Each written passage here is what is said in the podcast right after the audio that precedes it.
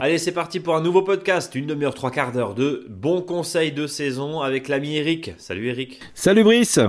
Est-ce que tu es comme le pare-brise ce matin? Oui, il fallait me gratter.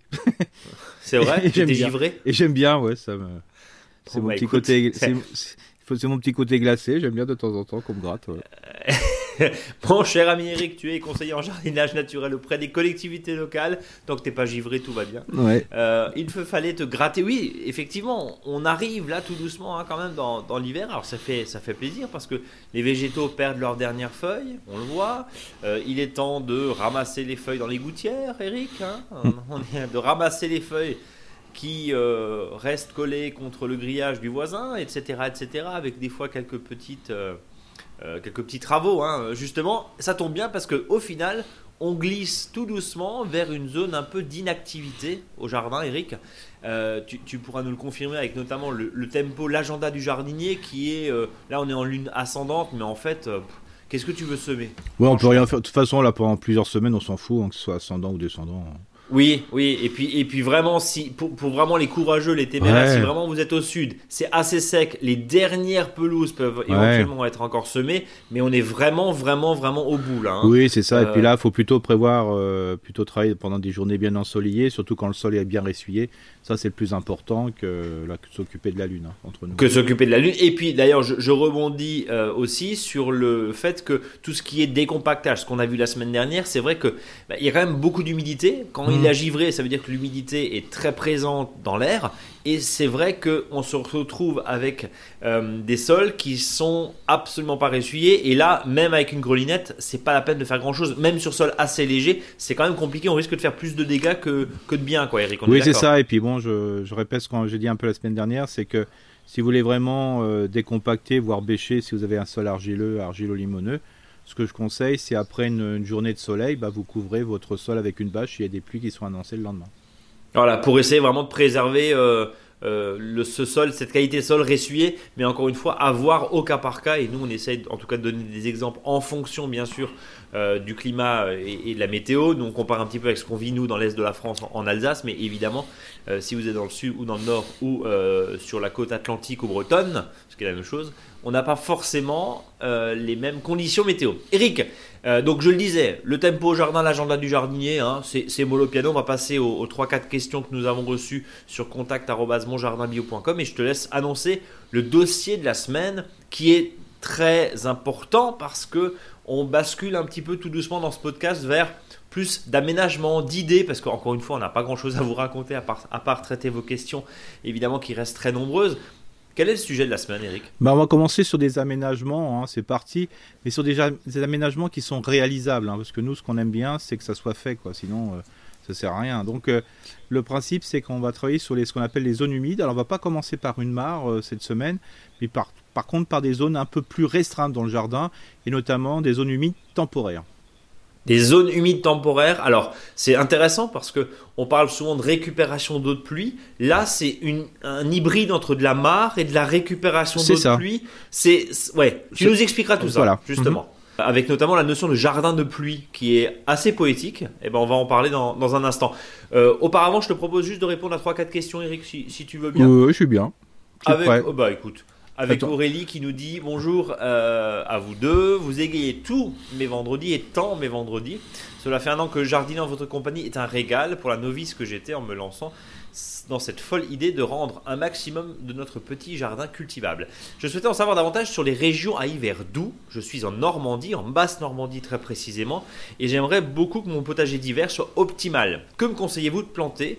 Faut-il préférer pailler ou mettre un voile d'hivernage? Aucun des deux. Je précise que je suis en compagnie permanente d'une colonie de limaces, de chenilles en tout genre, et que les chats du quartier se sentent à la maison, dans mon jardin, ou plutôt au petit coin.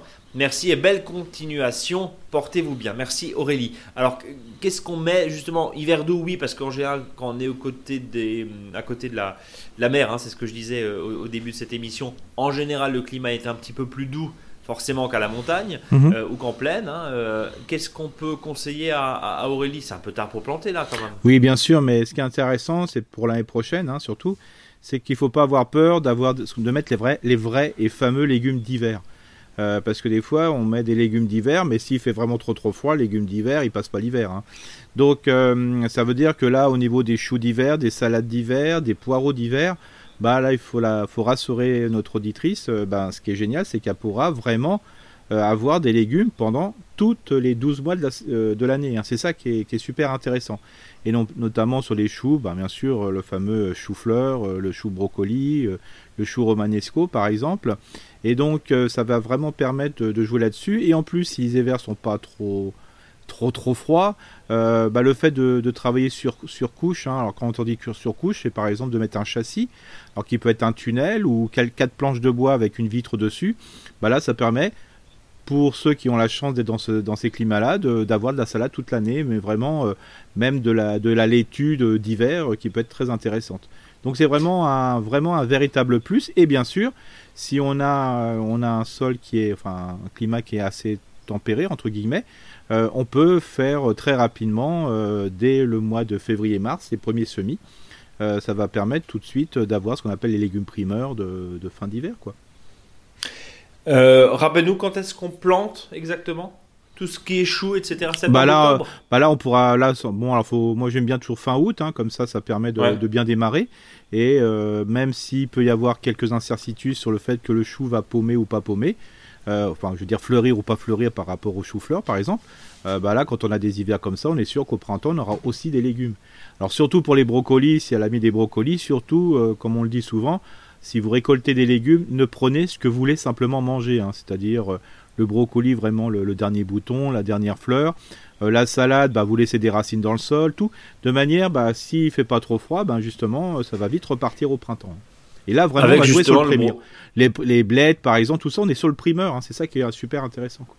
Oui, d'ailleurs, on, va juste, petite parenthèse, euh, une, petite question. Les blettes, on est d'accord. S'il reste des petites blettes qui sont pas très hautes, qui font une quinzaine de centimètres là, on les laisse, elles vont revenir au printemps. Ah bah il y a deux utilités. Un, ça va faire votre engrais vert.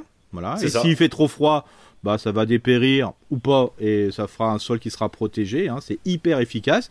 Et au printemps, vous avez cette espèce de mesclin de, de blettes. Hein. Excusez-moi pour les puristes. Hein parce que dans les mesclins, il n'y a pas de blette. Hein. Mais voilà, ça fait vraiment des Mais la jeune pousse, quoi, c'est La jeune pousse, hein, qui est intéressante. Ça va être aussi la jeune pousse de brocoli. Ça va être toutes les jeunes pousses de choux, les jeunes, toutes les jeunes pousses que, qui coûtent une blinde euh, quand on printemps, on dit, euh, voilà, on va dans un restaurant, euh, je vous fais un petit repas de jeunes pousses. Putain, tu payes ça à 25 balles l'assiette, alors que c'est en réalité, c'est du, c'est du, c'est du regain d'hiver, hein, c'est pas autre chose. Hein. Ouais. C'est intéressant ce que tu dis parce que en fait, on, alors d'une, il y, a deux messages dans ce que tu nous dis. D'une, de ne pas forcément avoir, parce qu'on sait que les anciens qui nous écoutent, et mon grand-père était pareil, euh, au 15 octobre, il n'y avait plus rien dans le, jardin, hein, même mm. s'il y avait, ça pouvait encore prévoir. Et là, de plus en plus, avec ce que tu nous dis régulièrement, avec ce que nos auditeurs nous disent aussi, et puis quand on se balade, hein, on, regarde un petit peu les potagers chez les voisins, et, quand, et quand on se balade le dimanche après-midi, pour rester dans le cliché, on se rend compte que bah, le jardin, il est encore habité très très très très longtemps dans l'hiver. Et mhm. que ce qui est encore, bah, les brocolis, comme tu dis, ils ont peut-être pas forcément fleuri là, mais ils vont peut-être fleurir au printemps. Il va y avoir, dès les premiers rayons de soleil, une activité euh, des insectes des insectes pardon pollinisateurs. On dit toujours, hein, euh, mars avril, il n'y a pas forcément beaucoup beaucoup de fleurs à butiner. Et eh ben moi l'année dernière, enfin cette année là, j'avais euh, j'avais des brocolis en fleurs et il y avait des abeilles dessus et des bourdons très tôt. Donc c'est aussi un, un, un apport et c'est pas grave de débarrasser, de ne pas débarrasser au 15 octobre son, jardin. Non, non, et puis par exemple, si on prend sur des légumes bisannuels, hein, c'est-à-dire par exemple, vous avez des, navets qui vont passer hein, euh, l'hiver, par exemple, ils vont pas geler, ils vont redémarrer, bah, les jeunes feuilles, on peut les manger, il hein, n'y a, a, pas de souci. Oui. L'année dernière, euh, bon, quand on verrait, on voit bien que je mange pas, que je ne vis pas que d'amour et d'eau fraîche. Mais c'est pour ça qu'on reste en radio. C'est pour ça que je vois surtout. Et mais il faut savoir que globalement, euh, l'année dernière, on avait fait, je me rappelle avec un groupe, on a dit oh, il n'y a rien au jardin et en fin de compte, on avait fait des grands saladiers que de, que de plantes. Euh, je veux dire, alors c'est bien sûr, on est on est plus feuilles, hein, c'est clair, ou un peu fleurs on n'est on pas racines, hein, c'est pas le période où les dernières racines qui restent dans le sol. Des fois, en gratouillant le sol, on avait retrouvé quelques pommes de terre d'ailleurs. Mais on est très feuille, très fleur, parce que c'est le moment où ça, la, la nature redémarre, c'est la floraison. Donc voilà, alors c'est pour ça, euh, quand on a la chance de passer un hiver assez doux, il euh, bah, faut jouer là-dessus. Hein. Donc euh, globalement, ben, c'est des jardins hein, à 12 mois. Voilà. Et on peut, ça veut dire que tous les mois, on peut avoir quelque chose dedans. Et pour revenir à, l'interrogation d'Aurélie, bah, l'idée c'était euh, d'anticiper un petit peu plus euh, en amont, hein, euh, fin août, début septembre. Et puis, bah, en attendant, pailler les feuilles vertes, les, feuilles, les feuilles C'est ça, c'est ça. Et puis en plus, là, ce que je lui conseille vraiment, c'est dans ce secteur-là, c'est de travailler avec sur des châssis, hein, c'est-à-dire quatre planches, à peu près 20, au moins 30 cm de, de, hauteur sur 2 cm d'épaisseur. Voilà, faire à peu près un joli carré, puis mettre euh, des fenêtres qu'on peut récupérer. Alors surtout, ne faites pas de carré et cherchez des fenêtres. Non, vous récupérez des fenêtres et vous adaptez le carré à vos fenêtres que vous allez trouver. Hein. C'est beaucoup plus simple. Euh, et là, quand on fait ça, alors on met une petite inclinaison hein, si on souhaite pour, euh, pour le châssis. Mais là, ça vaut le coup de, de, commencer après les légumes primeurs là-dessus. Hein. C'est vraiment pour faire démarrer. On gagne au moins un mois, un mois et demi. C'est pas, c'est pas rien. Et je complète ce que, ce que tu nous dis, Eric. Euh, il y a un truc tout simple. Alors, pardon de parler euh, euh, du leader français, mais il y a des choses des fois qui marchent aussi. Et franchement, vous, vous cherchez n'importe quoi sur le bon coin, vous trouvez. C'est-à-dire qu'aujourd'hui, des châssis de fenêtres, c'est très simple à trouver. C'est pas la peine de se casser euh, de se casser la tête à, essayer de trouver. Euh, voilà, euh, bien souvent c'est gratuit, hein, parce que bon, si c'est pas ça, c'est la déchetterie. Donc c'est vraiment très très mhm. simple. On, sait que ces derniers mois, là, les marches puces, c'était pas forcément très répandu, mais, mais, mais, vous allez sur un site comme Le Bon Coin, on trouve très facilement des châssis de fenêtres, des anciennes fenêtres, et vous adaptez en fait ce que vous mhm. voulez faire. Comme des, associations comme Envie et Maüs, des fois ils font des promotions parce qu'ils s'en débarrassent de cadres de bois. Alors des fois ils sont tout neufs. Hein. Euh, voilà, c'est à 5 euros, 6 euros, 10 euros, ça, ça coûte absolument rien. Et puis des fois, il y a des déchetteries, ils ont des bonnes idées, c'est que euh, alors pas dans les grandes grandes, hein, parce que là c'est tellement compliqué au niveau réglementation, mais moi j'en connais une par exemple, bah, quand il y a des châssis de fenêtres, bah, ils le mettent sur un côté de la déchetterie. Voilà, sur un mur, voilà. Et puis, bah, il y a des gens qui disent, bah tiens, euh, bah, on peut récupérer. On récupère, voilà. Voilà. Ça, part Comme dit, euh, voilà. Parce qu'une fois que c'est dans les bennes ou une fois que c'est sur le tard, on n'a plus le droit d'y aller les chercher. Mais des fois, il peut y avoir des bonnes intelligences euh, à ce niveau-là. Voilà. Euh, et puis, et puis, il y a toujours moyen effectivement de, s'arranger et puis de, retrouver ce type d'équipement pour pouvoir améliorer son jardin à pas cher. Encore une petite information une fenêtre en PVC va très bien aussi, hein, parce que il y en a qui me gonflent. Bon, je suis désolé de dire ça, mais alors c'est pas du bois, c'est pas. Non, mais quand c'est de la récupération, on peut récupérer de la, du PVC. Hein. C'est pas grave. Hein. C'est une, c'est un débat absolument fantastique ah et, euh, une étiquette que tu soulèves là du coin, du coin de la lorgnette, Eric. Euh, oui, parce que le plastique, bien sûr, oui, c'est du pétrole, boue, caca, pas bon, etc. Oui, ok, bien sûr.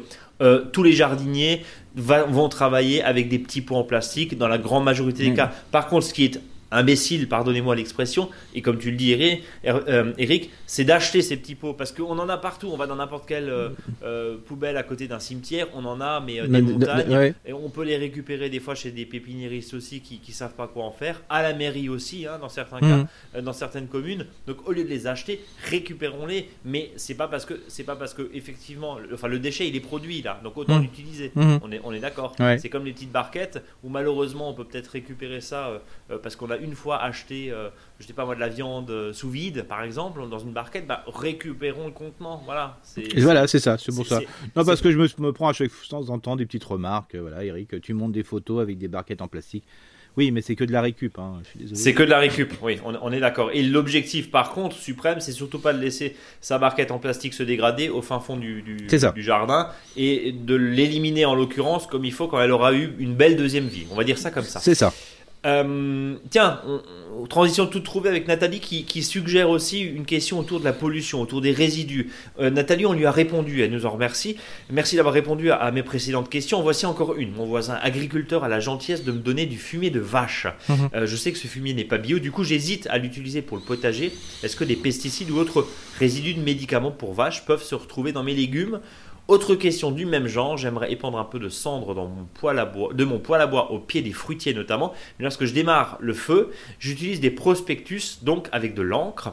Est-ce que cette encre peut polluer mes arbres? Merci de votre réponse. Euh, sujet glissant, épineux et compliqué et très complexe. On va tout, on va tout, de suite parler pour les, les, encres. Euh, il faut savoir que la plupart des encres maintenant sont biodégradables et compagnie, hein, donc il y a un gros effort qui est fait là-dessus. De la part des industriels qui des industriels, voilà, et puis des obligations légales, hein, je veux dire, hein, faut pas. Oui, oui bien sûr. Sinon, voilà. Euh, il faut savoir que là, la cendre de bois, si c'est fait à partir de bois, je dirais euh, du vrai bois, ou non pas du composite, il n'y a vraiment aucun souci. Donc euh, je rappelle pour la cendre, hein, la cendre correspond, quand on l'épand, à la quantité de bois qu'on aurait brûlé sur la même surface. Ça veut dire qu'un seau de cendre, c'est plusieurs dizaines de mètres carrés. Hein. Donc voilà, on peut le mettre sans arrêt, on peut en mettre souvent, mais il faut mieux l'épandre peu mais je dirais sur des, surfaces, je dirais de la grande possible. Hein. Ouais, c'est pas l'amendement miracle où il faut mettre des quantités astronomiques. Hein. Non, voilà. ça déstructure le sol et ça le rend acide. Même si c'est la cendre a tendance à rendre plutôt moins acide. Mais si on déstructure le sol, c'est la déstructuration du sol qui, qui, qui prémeut sur la prévaut, prémeut, qui, Prévost, ouais. Prévost, voilà, je sais plus ce que je voulais dire là. Prévost sur ça, donc euh, c'est ça.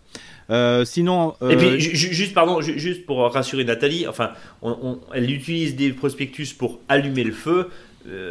Mais enfin voilà, c'est peut-être une phase qui dure 10 minutes sur, sur non mais une phase qui dure 10 minutes sur, euh, sur euh, une journée de chauffe de 8 à 10 heures donc oui c'est rien. C'est peanuts quoi. C'est ça on est, d'accord. Alors ça, surtout qu'elle si elle a de la cendre bien blanche qu'elle en garde un petit peu justement pour faire son fameux lait de cendre c'est-à-dire mélanger à différentes périodes de l'année dans, un, dans une boîte de conserve dans, une, dans un arrosoir hein, donc ça fait un lait de cendre.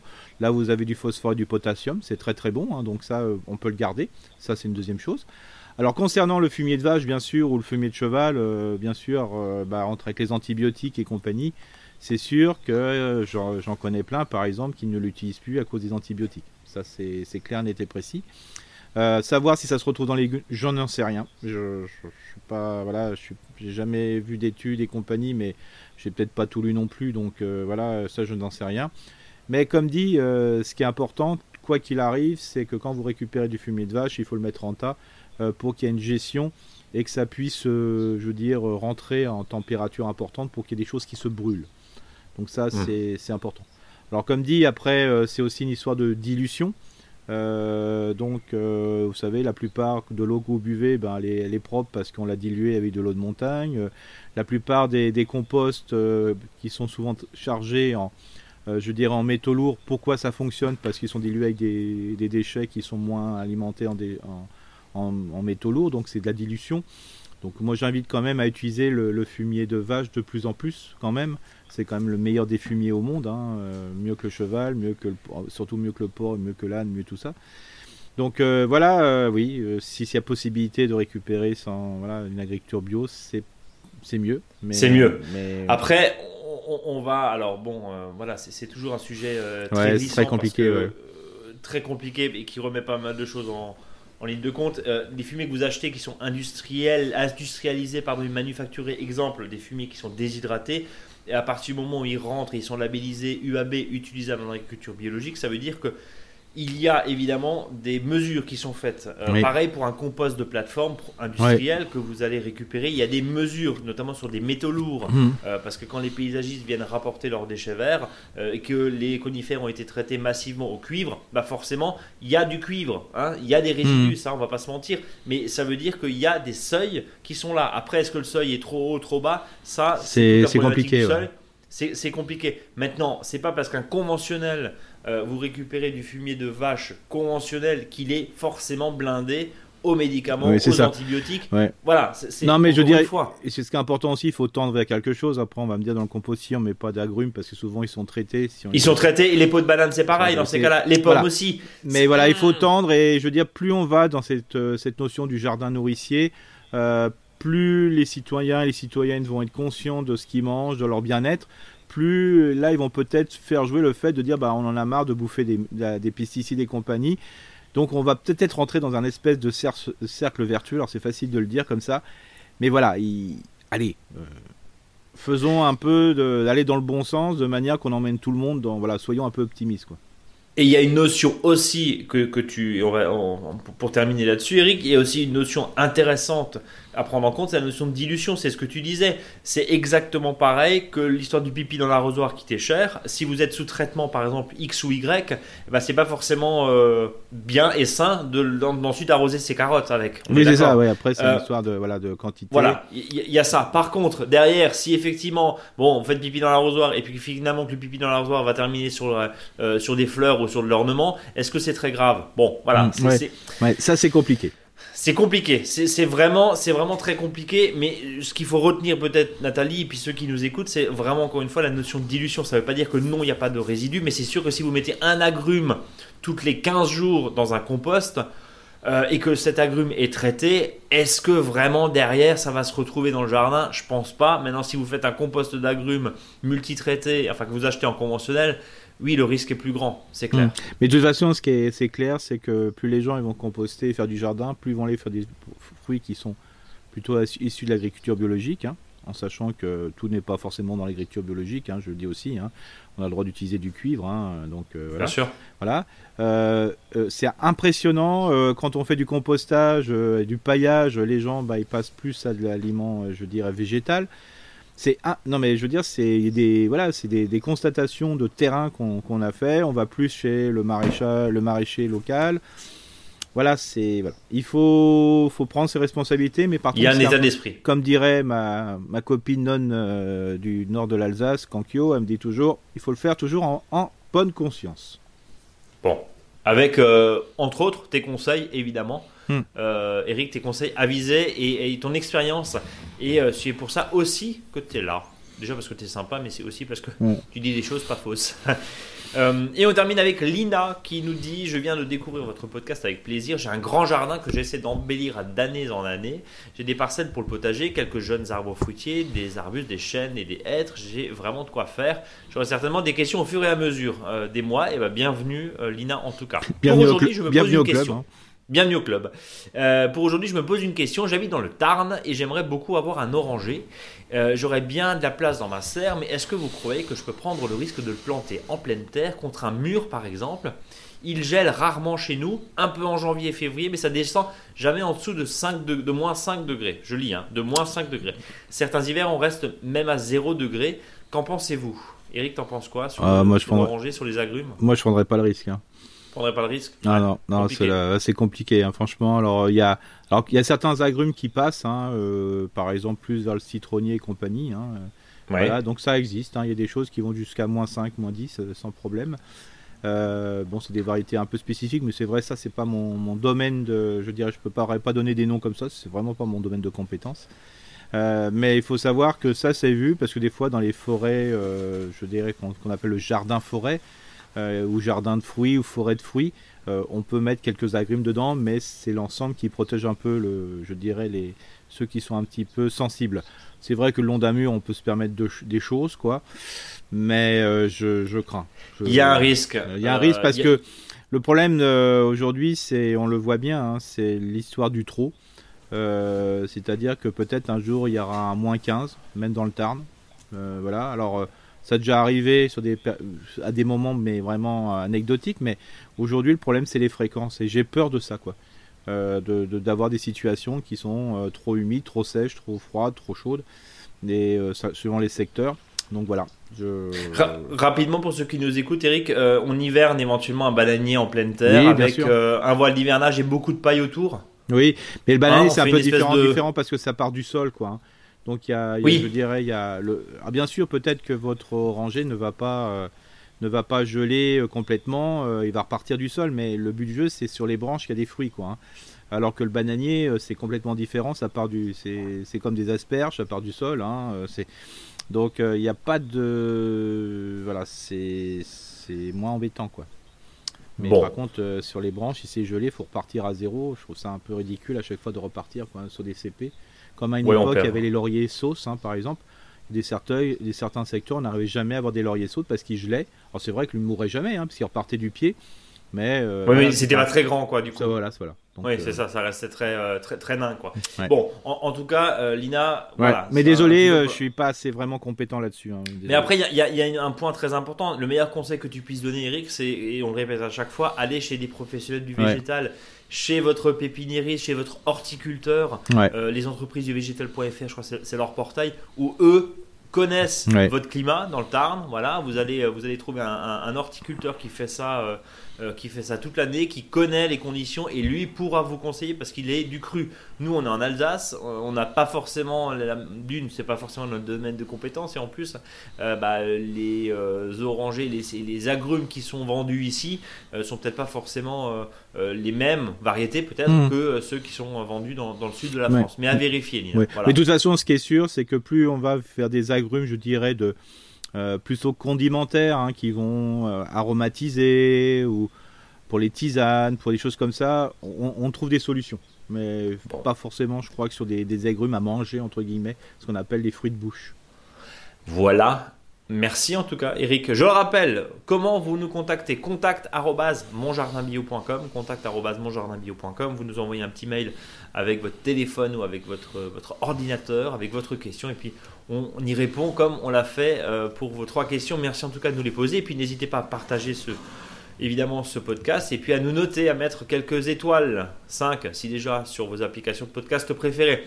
Allez, on passe au dossier de la semaine qui est consacré aux zones humides avec notamment euh, la notion de jardin de pluie. Alors tu vas nous expliquer ce que c'est. L'idée c'est quoi? C'est là, on, bascule encore une fois dans des idées d'aménagement réalistes. Ça c'est important et, ça tient à cœur, Eric. Réaliste, ça veut dire que c'est pas la peine de faire du génie civil et de ramener une mini pelle dimanche matin.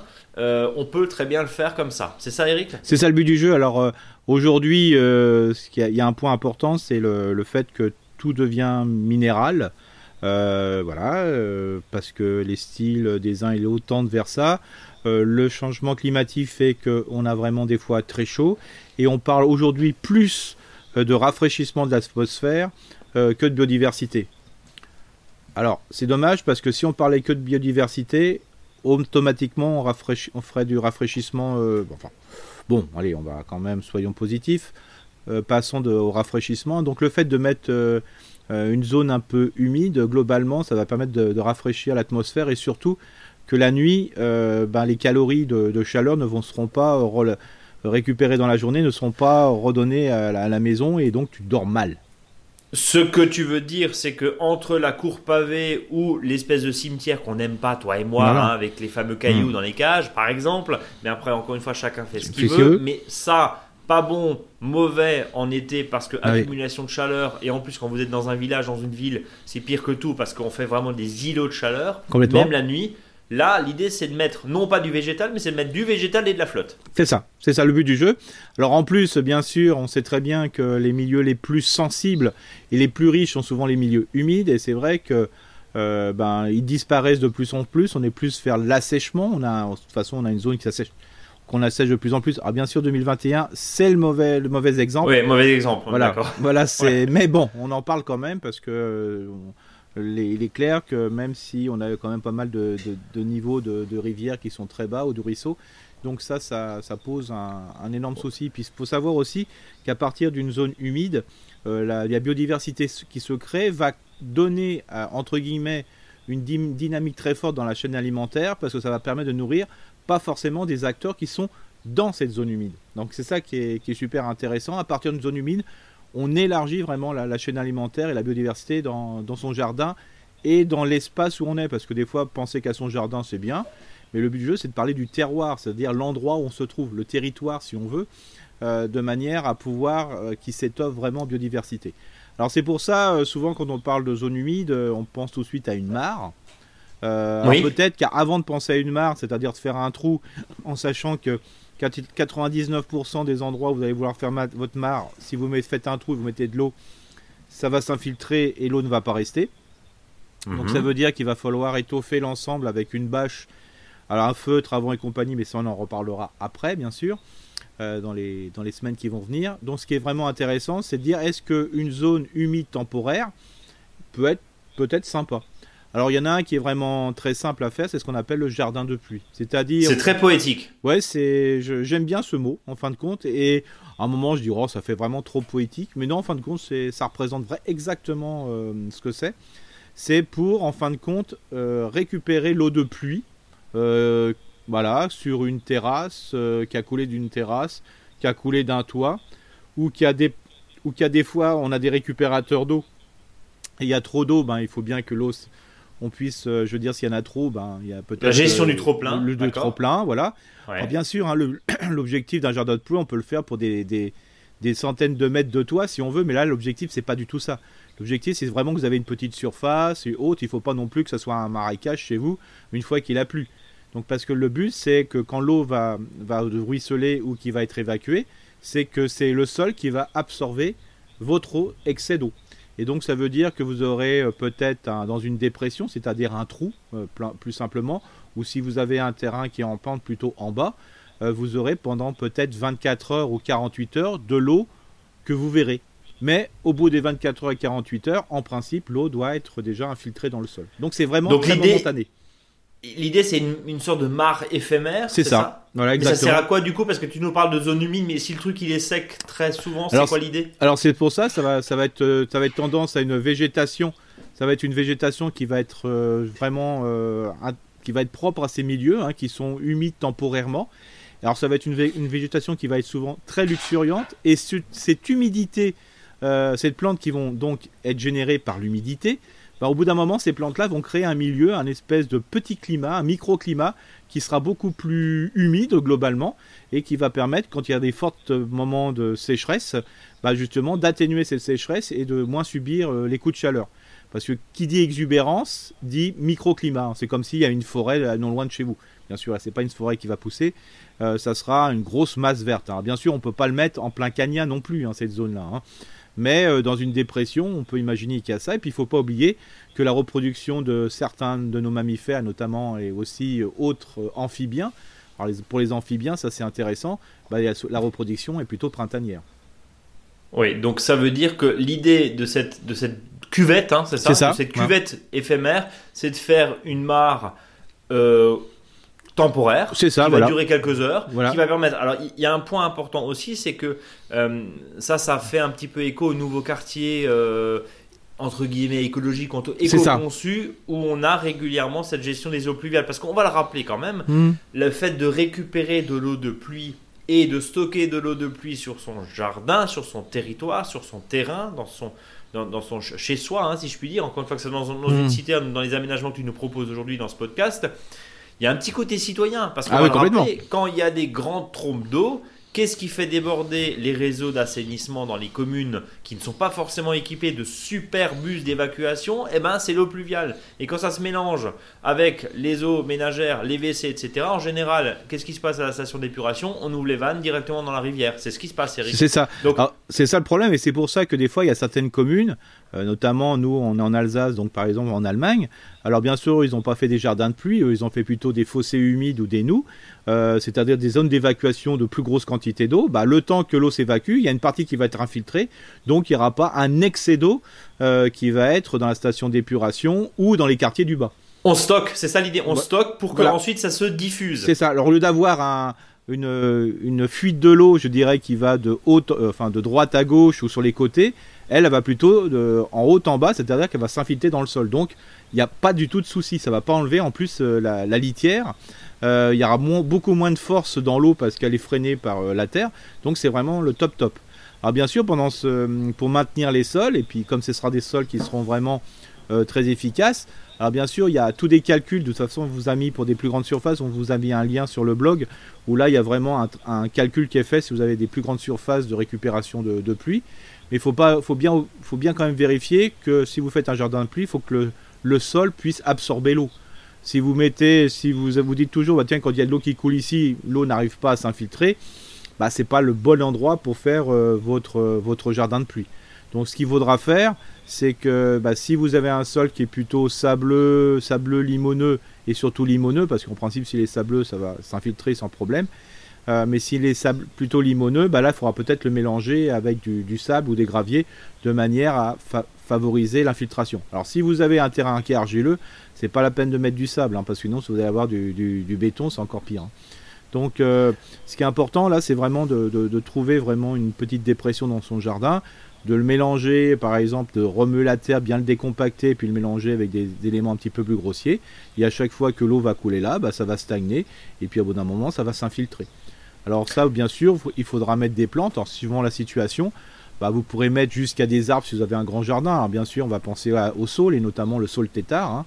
Hein. vous pouvez avoir un ou deux sol, un que vous pouvez mettre dans le sol. L'aulne glutinée pour les plus grands jardins, mais par contre vous avez de la bourdaine qui est, qui est des arbustes qui sont beaucoup plus petits. Après, si vous avez plutôt une prairie humide, ben, vous serez plutôt dans la cardamine des prés, la renoncule rampante, euh, l'oseille des marais. Voilà, vous avez aussi la prêle, euh, vous avez vraiment euh, plein de types de plantes. Alors surtout, on essaie d'utiliser des plantes qui sont plutôt des plantes locales. Hein, c'est beaucoup plus facile à, gérer.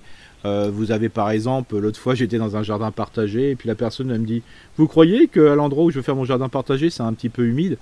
Alors moi je leur ai dit, écoutez, euh, quand vous voyez la tête, la tête des arbres fruitiers, ils ont du mal à pousser, donc c'est vraiment une zone qui est hydromorphe, c'est-à-dire qu'elle est tellement chargée en eau qu'on pourrait pas, qu'on peut même pas, les arbres ne peuvent pas se développer. Et d'un seul coup, qu'est-ce que je vois dedans? Un peu de reine des prés, et j'ai vu en plus de, la menthe aquatique. Donc euh, vraiment que c'est un sol qui était humide. Alors j'ai dit non, ne faites pas votre jardin partagé, c'est une super zone humide. Ça va être une zone de biodiversité, ça va servir pour le jardin qui est à proximité. C'est un véritable lieu de vie, donc je le maintiendrai comme ça. Par contre, le jardin partagé, ce que je vais proposer, c'est d'aller un tout petit peu plus haut sur la butte. Et pour le verger, ben, il y avait un autre verger dans, la, commune. Je dis, bah voilà, ce verger-là se trouve plutôt sur une colline. Plutôt faire un jardin partagé éclaté, c'est quand même plus sympa. Donc là, vraiment, euh, c'est vraiment trouvé dans son jardin. Et puis à cet endroit-là, ben, c'est une zone de biodiversité humide, hein, tout simplement, en mettant différents types de plantes. D'ailleurs, euh, faut pas se leurrer, il va y avoir des plantes qui vont s'installer toutes seules. Hein. Il y a un point quand même que, que tu euh, n'as pas évoqué, Eric, et qui peut susciter euh, l'inquiétude euh, de ceux qui nous écoutent et mon inquiétude aussi, c'est la notion des moustiques. Parce que on a de plus en plus, alors ce fameux moustique tic, qui n'est pas le seul hein, d'ailleurs, on, va, on, va le rappeler. déjà, dès que tu dis mare ou zone humide, le premier argument qui arrive des personnes qui veulent un petit peu de contrer, c'est ouais, mais il y a des moustiques. Ouais. Alors, sur les mares, normalement, on dit bah non, parce qu'il y a un peu de vie, il y a des grenouilles, il y a des poissons, euh, donc ça, ça fait le ménage. Mais par contre, sur des zones qui sont temporairement, on a bien compris, inondées, mais qui veulent dire aussi de l'eau stagnante pendant quelques heures, est-ce qu'il n'y a pas justement un risque de développement de moustiques? Bah justement, l'objectif, c'est pas d'aller dans le cycle total du moustique, donc euh, c'est pour ça qu'il ne faut pas dépasser les 24 heures à 48 heures. Ça, c'est important. D'accord. Euh, faut pas oublier que si c'est 48 heures déjà, c'est que c'est vraiment, euh, voilà, c'est déjà quand même important comme quantité d'eau et que la zone est quand même assez. L'idée c'est pas de faire un bassin d'orage non plus. C'est ça, voilà, exactement. Donc il faut que l'idéal c'est, voilà, ça coule, c'est un peu humide, hein, c'est-à-dire que ça fait floc floc quand on marche euh, avec les chaussures au bout d'une heure ou deux heures, et puis après on n'en parle plus, on a plutôt les pieds mouillés, mais sans plus. Hein. de toute façon, il y a des grosses herbes qui vont s'y installer. Hein. Donc ça veut dire des espèces de herbes éponges. Hein, euh, qui fait, euh, voilà, euh, vous avez des rumex, des carex, enfin des, des, plantes qui sont hyper épaisses. Entre la racine et le haut de la plante, c'est impressionnant la quantité de déchets qu'il peut y avoir. Donc là, il y a beaucoup moins de soucis. Puis il ne faut pas oublier aussi que dans ces milieux de vie, ben, il y a une biodiversité qui va s'installer. Et n'oublions pas que les moustiques, qu'ils soient tigres ou pas tigres, se trouvent plutôt dans les écuelles, plutôt dans les, enfin les écuelles, dans les, gouttières, les gouttières dans les arrosoirs qui restent, dans les, dans les tonnes à eau qui sont ouvertes. Donc voilà, hein, c'est plutôt là qu'on trouve et pas forcément dans ces milieux-là.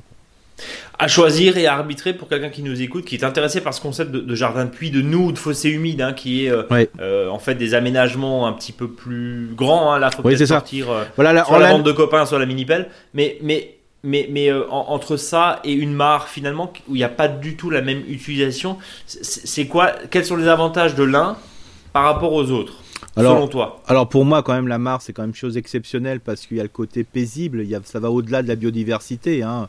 Observer un jardin de pluie ou une noue, c'est pas pareil que d'observer une mare. Hein, qu'on soit ok, bon. Il y a un peu moins de vie immédiate. Il y a un peu moins de vie, un peu moins de vie immédiate et compagnie. Euh, alors bien sûr, euh, les uns, c'est plutôt temporaire, euh, comme dit.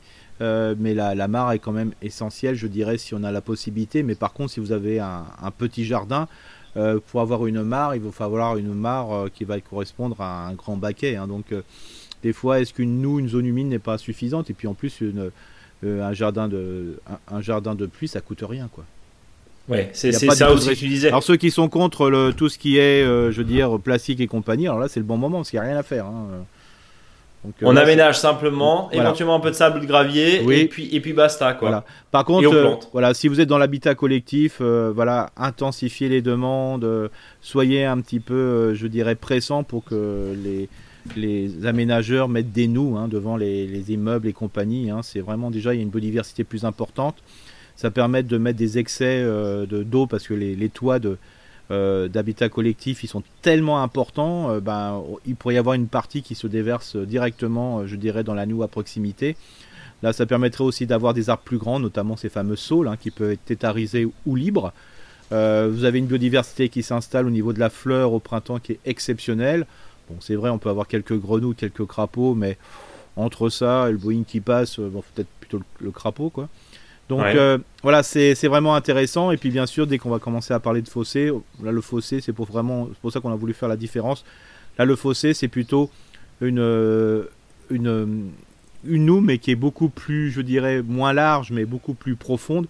Et ça sert vraiment de, de point entre, par exemple, un, point haut et un point bas. Quoi. C'est plutôt presque un, je dirais, une zone de, de, pour faire fonctionner plus facilement l'eau, quoi. Hein, c'est-à-dire une, buse ou compagnie. Hein. La noue, c'est quand si, même si on est sur des grands terrains avec des gros besoins. La fossé, on, va le compter le long de la route. Hein. Tandis que la noue, il y en a de plus en plus devant l'immeuble. Je vous invite à y aller. Nous, je rappelle, c'est N-O-U-E. Euh, c'est vraiment très, très intéressant. Et là, au niveau de la biodiversité, des fois, le jardin, enfin, les espaces verts sont complètement desséchés, alors que la noue, elle est encore présente, elle est super, quoi. C'est vraiment super intéressant. Donc, si on résume, le, jardin de pluie est une mare temporaire destinée à stocker temporairement 24-48 heures éventuellement de l'eau lors des pluies abondantes. On soulage le réseau. Euh, hmm. J'allais dire euh, le réseau public aussi. Mhm une des choses, c'est bien sûr la récupération d'eau de pluie aussi. Euh, alors, est-ce que, tiens, je, fais le lien entre le jardin de pluie, la mare et puis la citerne d'eau de pluie. Est-ce que finalement, euh, tout ça ne peut pas être lié avec une espèce de, alors évidemment, hein, bon, sur un art, on fait pas grand-chose, sur 100 mètres carrés, on fait pas grand-chose, mais quand on a un grand jardin, est-ce que finalement de faire une espèce de, de, retenue d'eau euh, aurait du sens? Comme ça, on pourrait combiner en fait les effets de la mare avec les effets d'une citerne, etc., etc. Bah, de toute façon, il y, a, y, a, y, en a qui le font déjà, hein, c'est-à-dire le trop plein de leur citerne à eau, c'est la mare, voilà. Hum. D'accord. Euh, mais si des fois il n'y a pas assez, ils n'ont pas le faire la main, le trop plein, ça peut être euh, le, jardin de pluie. Hein. Le jardin de pluie. Donc encore une fois, cet aménagement très simple à faire. C'est très simple et aussi pour ceux, pour donner une petite idée aussi pour les milieux scolaires, euh, une mare, c'est pour moi c'est impossible dans une école. Hein. C'est trop dangereux. sauf faut faut mettre vraiment une palissade autour pour pas que les enfants puissent y aller et puis l'eau stagnante, moi, dans, un, dans une école où il y a plein de gamins, moi, j'y suis pas forcément favorable, sauf, sauf, vraiment, comme dit, on puisse pas aller dans cette zone parce que voilà, c'est compliqué, il y a de dangerosité. Par contre, un jardin de pluie dans un jardin, euh, je veux dire, dans une école, euh, ça peut être très intéressant. Hein. Alors là, par contre, euh, dans les nouvelles, nouvelles cours qui se font, qui sont déminéralisées, un endroit où on laisse couler, je dirais, la gouttière d'eau, les autres sont réunis pour récupérer l'eau, et puis il y en a une qui est libérée comme ça, et qui permet d'approvisionner en eau, je dirais, un milieu de vie, c'est quand même super intéressant. De toute façon, euh, moi, j'oppose le jardin de pluie au jardin sec. Hein, euh, donc, c'est-à-dire euh, souvent les jardins secs qu'on va trouver, je dirais, dans les nouveaux aménagements avec les petits gravillons. Hein. donc, c'est vraiment le jardin de pluie va, créer, va permettre de créer un biotope. Hein. ça, c'est important. Globalement, rappelle-nous un petit peu toute la faune qu'on peut recevoir. Alors, évidemment, les grenouilles. Voilà. Potentiellement. voilà, il y, a tous les insectes euh, qui vont bien sûr, euh, comme il y a, de l'eau qui perle et comme ça, c'est une zone qui est humide, donc il y a de la rosée aussi le matin. Donc euh, là, il y a pas mal d'insectes qui vont prélever la rosée. les oiseaux, bien sûr, ils vont y aller parce qu'il y a des insectes à bouffer. voilà, c'est, mais c'est vraiment la création d'un milieu de vie. D'ailleurs, bon, si je reparle de la mare, par exemple, bah, quand vous commencez à creuser une barre, vous commencez à mettre de l'eau, il y a une libellule qui se balade, donc il y, a un truc, quoi. Euh, comme si euh, il y avait euh, des sonars chez les insectes pour déterminer où se trouve la, flotte quoi. Donc voilà, c'est vraiment super intéressant et puis comme dit, ça permet de maintenir humide une zone peut-être ou en contrebas par exemple, si vous avez un jardin en pente, bah, il y a peut-être le potager comme ça il est, il est alimenté en fraîcheur, en eau et compagnie. Hein. Donc à voir aussi. Je, reviens sur le lien que tu nous as donné, euh, qui est en, fait un, document partagé. Euh, alors c'est américain, traduit en français par, une, par un groupe québécois, hein, je crois. c'est ça, ouais. Euh, bref, c'est je crois 25 pages. C'est très très bien fait. Voilà, c'est ça, mais c'est pour les, vraiment les très grosses quantités. Hein. ça va bien au-delà des conseils qu'on vient donner. Et là où je crois qu'on est là aussi pour des fois pour les gens pour qu'ils se rendent compte de ce qu'ils font. Euh, de, dire voilà, je trouve que c'était là on peut voir des règles de calcul, c'est pour l'absorption de l'eau, c'est Même moi, c'est là, il faudrait vraiment que je m'y pense correctement. Mais moi, comme dit, hein, c'est la, gouttière qui fuit. C'est, enfin, je sais pas. C'est, on peut faire des choses simples et que surtout que les gens, bah, s'ils décident un jour de plus le faire, bah, ils arrêtent de, mettre ce trop plein d'eau, puis ils font autre chose. Hein. Ça peut être une alternative avant de mettre une citerne. voilà, tester, hein, ça, ça, ça, fait tester et réaménager. Ah, bien sûr, hein, si vous faites couler euh, à, 2-3 mètres de votre maison, euh, c'est toute la flotte. Attention aux infiltrations. Il faut quand même que la, pluie euh, soit au moins à 4-5 mètres de la maison pour éviter toute infiltration, surtout s'il y a des grosses quantités d'eau qui coulent. Hein. Attention, hein. qu'on ne soit pas accusé d'inonder des maisons. D'inonder des maisons, ouais. Mais voilà, c'est très, très intéressant. D'ailleurs, vous le voyez bien, quand vous avez une citerne d'eau, vous récupérez de l'eau et que des fois il y a un peu de fuite, quand vous voyez la biodiversité qui s'installe autour du robinet euh, simplement, vous pouvez imaginer que si vous mettez un peu plus d'eau, vous verrez après que la zone de biodiversité est vraiment très importante. Remettons en tout cas euh, des zones humides, qu'elles soient temporaires, qu'elles soient un petit peu plus pérennes comme des mares. On aura l'occasion bien sûr d'en parler. Euh, c'est une demande qui revient régulièrement. et Eric est pro, tout doucement là. on est en train d'arriver en mode podcast hiver hein, mm. pour, pour vraiment travailler sur tout ce qui est aménagement. Et, encore une fois, je, je, le rappelle et je te remercie Eric, ce que tu nous proposes c'est pas des budgets de plusieurs milliers d'euros. Ah non, c'est rien du tout. Clairement, c'est rien du tout. C'est voilà. c'est ça le but du jeu. Hein. Je crois qu'on peut, on peut être là-dedans. Euh, et ça montre bien aussi, euh, bien sûr, euh, il y a la boutique, il y a des choses de récupérer, il y a des récupérateurs d'eau, mais c'est bien pour montrer qu'on propose aussi vraiment de l'intérêt général. Hein. C'est ça. Et encore une fois, on revient sur les châssis, etc. Et d'ailleurs, même les, cailloux, hein, si on veut par enrocher, bien sûr, on va pas les piquer dans la nature, hein, ça c'est ah, interdit. On, va, le rappeler. Mais euh, on peut notamment, on citera encore une fois le Bon Coin, mais euh, il y a, d'autres sites euh, où, le bouche à oreille. Mais c'est intéressant aussi de récupérer, des fois dans certains cas, bah, de la caillasse, hein, par mmh, exemple. Quelqu'un qui veut s'en débarrasser pour pouvoir aménager ses jardins de pluie, ou c'est nous, comme tu le dis, N-O-U euh, Est-ce qu'on a fait le tour, Eric Oui, alors surtout que les gens aillent bien, les auditeurs et les auditrices aillent bien sur le blog, hein, il y a pas mal d'informations. Hein. Oui, justement, on remettra bien sûr et on, mettra un, article à ce sujet. Donc, ça sera plus l'agenda de la semaine, mais ça sera des conseils jardin, évidemment. Vous le retrouvez sur le blog Mon Jardin Bio. Et puis, je crois qu'il est l'heure, Eric. Il est l'heure de passer au faux dicton. Alors, aujourd'hui, il sera plus une euh, réflexion poétique, hein, parce que je me suis dit de temps en temps, il faut montrer que derrière ce gros jardinier, il peut y avoir un, un cœur. Donc, euh, il y a un fossé entre nous quand tu rigoles ou quand tu inondes ton jardin de pluie de tes larmes. Alors, on note fossé, nous, N-O-U-E. S, il y a un fossé et rigole. Voilà, c'est ça. Le champ lexical, il est bon, là. C'est pas mal, Eric. Bon, en tout cas, il y a un fossé entre nous quand tu rigoles ou tu inondes ton jardin de pluie de tes larmes. Eh ben, écoute, euh, je sais pas à qui c'est destiné. C'est euh, le côté mystérieux de ce de ce faux dicton du jour. En tout cas, en attendant, on va rappeler à ceux qui nous écoutent de ne pas oublier de partager, de commenter, de noter ce podcast, de nous envoyer des commentaires, des avis, euh, des retours d'expérience. Tiens, si vous avez des marres, n'hésitez pas à nous, à nous envoyer une photo. Euh, ça nous intéresse, nous, de voir un petit peu comment vous avez aménagé tout ça. Et puis si quelqu'un qui nous écoute a justement fait ces, jardins de pluie, ces zones temporaires là, qui destinées à, à, récupérer les de pluie. Ça nous intéresse, Eric. On, pourra évidemment. Bien sûr, c'est intéressant. Et, puis bah, d'ici là, euh, bien sûr, le blog, nos réseaux sociaux, Facebook, Instagram. Eric, oui J'ai encore une petite information, parce que j'ai partagé une expérience euh, avec 70 euh, personnes hier. il faut savoir que le CNFPT alsacien, hein, alors je me suis bien enseigné, il n'y a que qui le font, hein, donc c'est pas pour être, je dirais, un peu militant de ma région. il propose des flash infos sur la biodiversité à destination, bien sûr, comme c'est le CNFPT, hein, c'est le centre de formation pour tout ce qui est euh, agents territoriaux. Donc, euh, agents territoriaux, euh, bah, ah, vous pouvez vous y inscrire, hein, ça dure une heure, une heure et quart, et ça permet d'avoir une information. Et le CNFPT alsacien vous propose bah, tous les mois ou tous les deux mois une information sur, bah, là, par exemple, hier. Euh, c'était euh, sur euh, tout ce qui était le sol, tout ce qui était le jardin de fruits, comment créer un verger, quelle est la place de l'arbre fruitier dans votre commune. la prochaine fois, ça sera les, espaces sobres en eau. Enfin, il y a plein de plein d'informations. Je vous invite, c'est gratuit. donc, mais c'est fait que pour les agents territoriaux, donc issus du CNFPT. Donc voilà. Et ceux qui nous écoutent, justement, c'est l'occasion. Voilà. Voilà. Est-ce qu'on a fait le tour? On a fait le tour. Le mot de la fin, Eric, je te le laisse. Bah, on est bien entre nous. tu l'écris comment, nous? Ah, écoute, on va peut-être peut mettre un S quelque part. Bon, eh ben merci. En tout cas, Je te souhaite plein de bonnes choses et on se donne rendez-vous la semaine prochaine, évidemment. D'ici là, portez-vous bien, faites attention à vous et à votre jardin. Et puis, euh, bah, regardez couler la pluie. Je sais pas si c'est prévu là ces prochains jours, euh, mais euh, la pluie a du bon aussi. Une autre façon de voir la pluie. Merci Eric.